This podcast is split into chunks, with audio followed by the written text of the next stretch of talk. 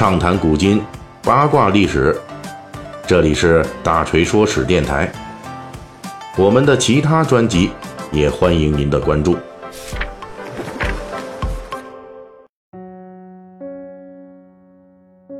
咱们《水浒细节解密》系列啊，最近主要是讲这个蔡京啊，这位是咱们这小说中的四大奸臣之首啊，同时也是历史上的。北宋末年，宋徽宗朝的宣和六贼之首。那么蔡京这个话题呀，如果说锤哥要是想继续讲下去啊，那再讲个二三十回呢，不重样啊，这个问题也不太大。什么官场的暗斗啊，父子的内斗啊，啊，更有这一什么惊天密谋啊，反正他这身上的事儿多了，那可以说呢，弄一本这个黑暗主角大冒险的读物都是毫无压力的。但是所有的蔡京的这些故事啊，都是属于历史上那个真实的权臣蔡京的，与《水浒传》那个若隐若现的四大奸臣之首呢，它是没有干系的。那如果说我们敞开了乱讲，就会偏离我们主题《水浒传》比较远了。所以呢，锤哥今天呢这一期呢，就是要做一个历史上的蔡京啊，与《水浒传》中的蔡京的形象比对，同时也分析一下作者施耐庵啊。为什么要这么操作？作为咱们《水浒》系列中就是蔡京这个话题的一个小小的总结。其实之前的七个章回，大锤呢都简略的，呃，这个讲了蔡京的奇人奇事，包括他的发迹之路、贪财之路啊，还有这个练拳之路等等。这些蔡京的故事，在两宋期间的正史和文人笔记中，可以说是记录的非常详细。对蔡京的批评和责骂也可以说是非常全面了。在这样的氛围中啊，有一个现象特别值得后世的我们关注，那就是作为《水浒传》的重要母体原型之一，成书于宋元时期的著名讲史话本《大宋宣和遗事》，对于蔡京的描写是非常全面而且传神的。在《大宋宣和遗事》中，曾经详细描述蔡京的性进之路。同时，重点讲述了蔡京的财政改革。当然了，本书秉持的是宋元时代较为普遍的王安石新法改革断送北宋的这个观点，对蔡京大搞经济改革，特别是垄断盐业、茶叶两法呀，进行了猛烈的抨击。那书中呢，就直接讲蔡京这种改革呀，让众多的富商大户都蚀了本钱，就赔本了，甚至呢。是从此家道中落，还有的沦为乞丐，那还有极端的呢，就直接上吊投水自杀了。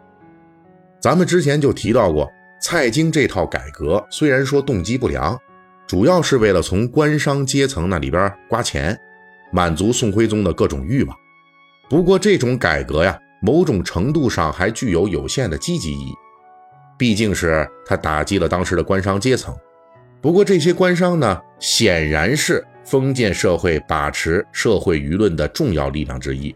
那蔡京得罪了他们，这些人痛骂蔡京啊，也是自然而然的事儿。这在大宋宣和仪式对此事的评价上也是体现的非常清晰。这大宋宣和仪式里边还对蔡京的其他恶事儿啊，都做了非常犀利的批判，而且角度不同，花式繁多。我们之前就提到过，这个蔡京啊，通过把政敌列入奸党黑名单的方式，就弄了一块石碑，把所有他看不上的，还有反对新法的，他全给刻上边，包括当年竭尽全力反对王安石变法的司马光等人，也包括像苏轼、黄庭坚这样的名士，这里边是大搞株连迫害。那么大宋宣和一世对此呢，就更是猛烈的抨击蔡京。并且讲述了一个小故事来描述他的不得民心。书中就这么说：这个蔡京啊，这个下了这道刻石为黑名单的这个命令啊，传到长安城的时候，当地啊有个石匠叫做安民，接到官府命令，要在当地也原样复刻一个黑名单石碑。然后这个石匠安民就坚决不干这事儿，他对官府来人说了。他不知道朝廷突然要刻这个石碑什么目的，但是呢，他虽然是底层人士，可是也知道这个石碑上面标明的像司马光啊，这都是忠良贤臣啊，要把他的名字刻在奸党碑上，那无论如何我安民也不干官府因为有命令在身呐，谁管你那个呀？自然呢是不允许这安民拒绝，于是呢要动刑收拾他。这安民一看，哎呀，实在顶不住了，要哭着呢，又对官府差人说道：“说，哎呦，说您要是强行刻这碑啊，那小人安民也是不敢不刻的啊。但是我只有一个要求，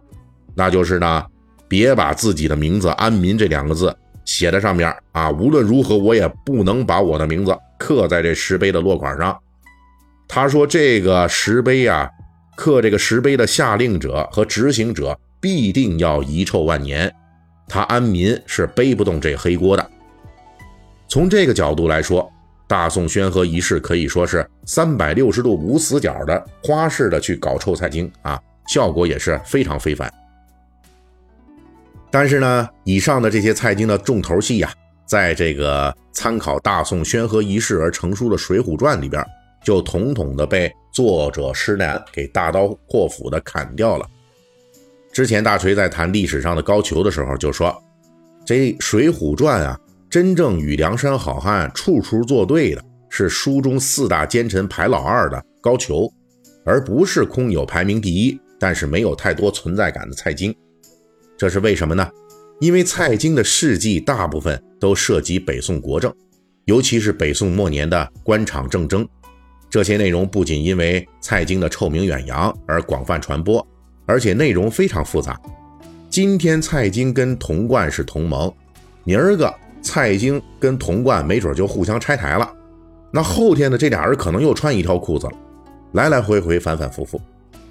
在话本故事的传播中呢，蔡京这类的官斗明星属于不那么容易被当时观众接受和理解的人物。您说当时听这市井先生讲水浒故事的人群里边，能有几个说分得清这北宋的查法和严法有什么区别？至于说这蔡京打击旧党的故事，那更是与水浒好汉快意恩仇的主题相距甚远。所以呢，在《水浒传》中，后世的我们就看到的这蔡京啊，当年那些真正体现于凶恶嘴脸的党争政争的故事啊。全都被施耐庵给这砍掉了。蔡京的这些官场上尔虞我诈的文绉绉和阴恻恻，毕竟是不合梁山好汉刀光剑影的趣味，因此只能是为了梁山好汉这个群体主角而牺牲掉蔡京的戏份。当然了，这么大山戏份之后的蔡京啊，并不意味着说就成一好人了啊，在陷害梁山好汉的过程中。蔡京往往是最后敲定方案的坏蛋总头子。从这一点来说呢，虽然蔡京属于跟水浒好汉基本不搭的这奸臣，他也逃不过历史的审判，算是在《水浒传》中啊，他是找到了自己的这个坏蛋的定位。本期大锤就跟您聊到这儿，喜欢听您可以给我打个赏。